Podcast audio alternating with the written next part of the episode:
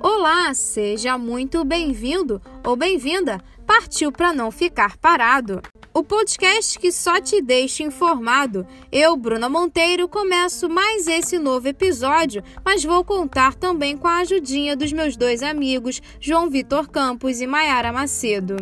Está preparado? Começa agora o Partiu para não ficar parado.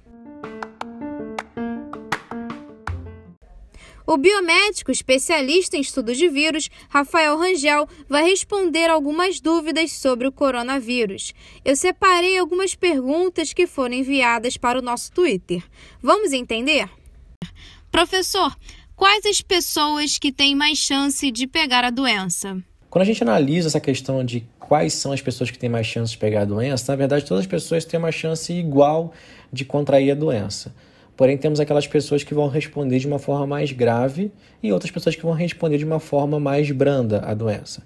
E que pessoas são essas que poderiam, por exemplo, responder de forma mais grave?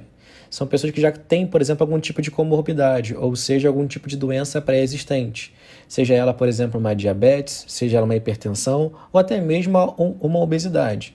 Pessoas que têm obesidade, por exemplo, são pessoas que são inflamadas por completo. E essa inflamação acaba sendo mais acentuada pela infecção pelo novo coronavírus por conta da famosa chuva de citocinas. Então a pessoa tende a ter uma inflamação muito mais aguda do que ela já tem por ser obesa, por exemplo.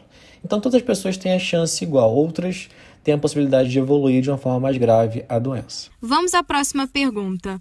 Quais os sintomas do COVID-19 e o que fazer quando se tem os sintomas? Bem, os sintomas são bem variados. Nós temos diversos tipos de sintomas. Basicamente, a doença é dividida em três fases: fase 1, fase 2 e fase 3. Na fase 1, uma das grandes coisas que marca essa fase é a febre e a tosse seca. E assim também podendo ter o paciente, ele pode vir a ter, por exemplo, a ausência da, do, do, do paladar, a ausência do, do olfato. Então a pessoa começa a perder esses sentidos. É um dos principais sintomas da fase 1. Antigamente, a gente pedia para que as pessoas, ao sentir esses sintomas, as pessoas, por exemplo, ficassem em casa. Hoje em dia já se pede para que essas pessoas procurem um atendimento médico para que o quanto antes nós iniciarmos a tratativa com medicamentos, essa pessoa provavelmente não irá evoluir para um quadro mais grave, certo? Então, hoje em dia, a pessoa tem que ela teve os primeiros sintomas, ela vai diretamente procurar um atendimento médico para que a pessoa não venha evoluir de uma forma mais grave, assim para a fase 2 e também para a fase 3, que é a fase mais grave, onde o paciente precisa ter ali o auxílio da ventilação mecânica. E como é feito o diagnóstico da doença? Bem, o diagnóstico do Covid-19 ele é feito de diversas maneiras. Tudo vai, vai depender de quando a pessoa começou o início de sintomas. Vamos dar o famoso exemplo. Se a pessoa começou o sintoma hoje, por exemplo, no dia zero, do, a gente chama esse dia de, dia zero do, do início de sintomas. O exame que vai detectar isso, que vai detectar se a pessoa tem o vírus ou não tem o vírus, é o famoso exame de RT-PCR, que é PCR em tempo real, onde esse exame tem como sua é, propriedade identificar o material genético do vírus na amostra do paciente. É aquele famoso teste que nós vemos as pessoas coletando com o suave na, na, na narina do paciente. Depois que a pessoa começou a sentir os sintomas até o oitavo dia de sintomas, o PCR é indicado. Depois do oitavo dia de sintomas, o que é indicado é o exame imunocromatográfico ou imunoenzimático, que vai detectar não a presença do vírus, mas sim se a pessoa desenvolveu anticorpos contra o vírus, que são os famosos IgM e IgG.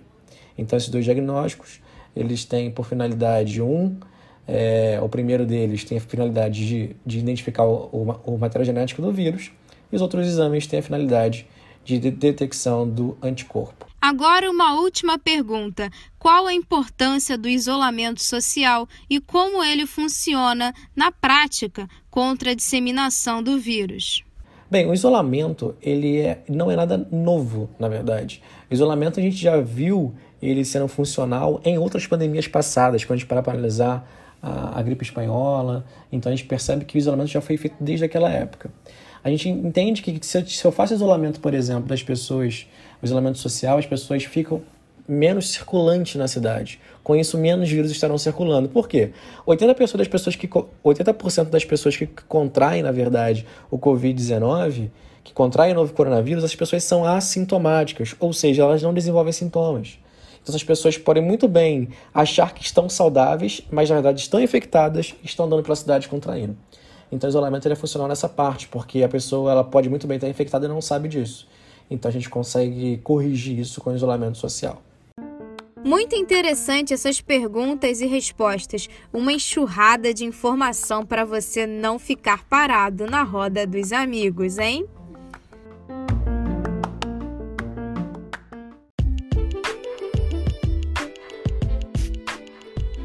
Olá, sou João Vitor e vamos agora para o nosso segundo momento do podcast. Nesse bloco, a gente trouxe um exemplo de quem está tirando onda nessa quarentena. É isso mesmo, tem gente se dando bem, como é o caso de Arthur Azevedo, de 21 anos, dono da Black Beer Delivery, que dobrou o número dos pedidos em plena crise do novo coronavírus.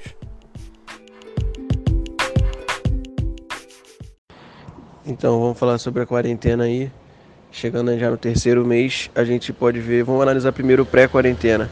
Na pré-quarentena, é, a gente tinha uma, um número de mais ou menos de 7 a 8 pedidos por dia, isso trabalhando de quinta a domingo, essa média aí por dia. Alguns dias caindo a média, 5 pedidos. É, tava tendo, tava tendo uma, uma redução dos pedidos, né?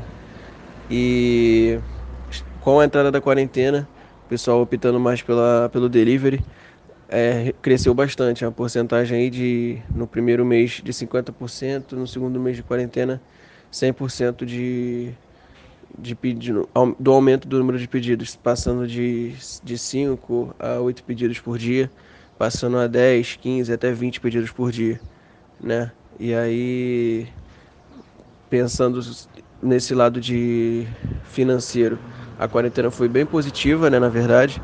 Foi uma, na verdade, foi uma coisa que para alguns foi para foi um malefício, para outros é, acabou ajudando, né, ainda mais com o delivery, o delivery crescendo bastante.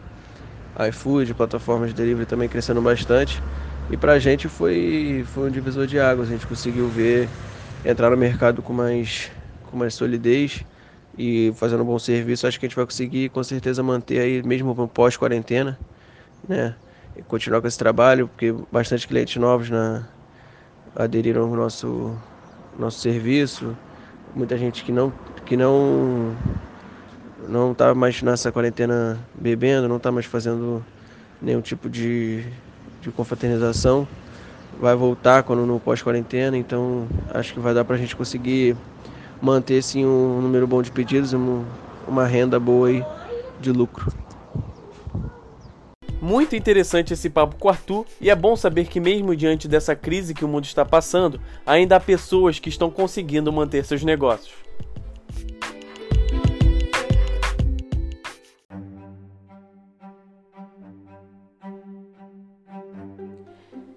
Apesar de muito se falar sobre isolamento social, nem todos têm o privilégio de ficar em casa para evitar a contaminação. Muita gente ainda precisa sair de casa para trabalhar. Esses são aqueles que fazem parte do grupo de serviços essenciais. Mas como será que eles estão fazendo para diminuir os riscos de contágio? Quem vai bater um papo com a gente para falar sobre isso é o assistente administrativo Matheus Mendes, que trabalha em um dos principais hospitais do Rio de Janeiro. Para sair de casa, eu lavo minhas mãos, faço higienização, boto a máscara e tô optando por ir de por ir andando até o metrô por conta do transporte público, não tá fazendo serviço completo. Ele vai até um certo ponto e tá indo muito cheio, algumas pessoas não estão usando máscara. Então eu optei por ir andando até o metrô é um pouco mais cansativo, mas eu acho que por segurança é melhor. E para ir para o trabalho eu faço esse caminho, pego o metrô. No metrô, o metrô é um pouco mais vazio, mas mesmo assim é, tem um número assim, digamos, excessivo de pessoas. E algumas pessoas também relutam em não usar máscaras. Então no metrô a gente tem que estar sempre com um vidrinho de álcool em gel, usando máscara evitar tocar ao máximo nos apoios do metrô, a não ser que você for em pé, que não é o caso do que estava acontecendo. mas está sempre passando álcool em gel na mão. E meu maior medo em relação a ter que se expor é acabar me expondo demais e acabar trazendo o vírus para minha casa, onde tem a minha avó, que é paciente de risco.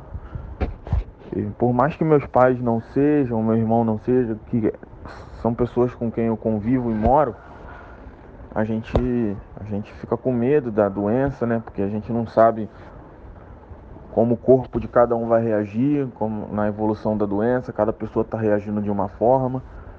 Então eu tenho, eu tenho esse medo de estar tá sempre me expondo no transporte público, tanto na ida quanto na volta, e, e trazer esse vírus para minha casa. Quando eu chego em casa eu tiro, tiro as roupas e já coloco de, de molho no, na água com sabão, né? Evito entrar em casa com elas. O sapato eu tô sempre.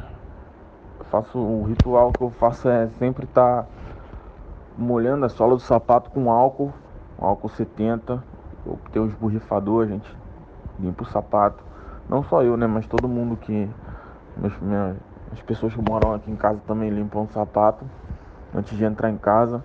É, a lavagem da mão com, com álcool, tanto quando entro em casa e entrando em casa eu tenho cuidado de estar tá lavando a mão com água e sabão também. E é mais ou menos isso aí.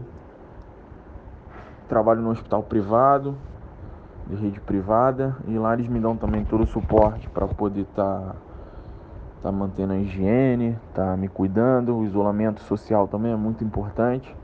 Você, que assim como Matheus Mendes precisa sair de casa, fique atento às medidas de proteção para não se contaminar. E é claro, não esqueça de usar máscara e lavar bem as suas mãos. O nosso programa está chegando ao fim. Espero que tenham gostado, sobretudo aproveitado conteúdo muito interessante sobre esse momento em que vivemos. Ficaremos por aqui e lembre-se de partir para não ficar parado.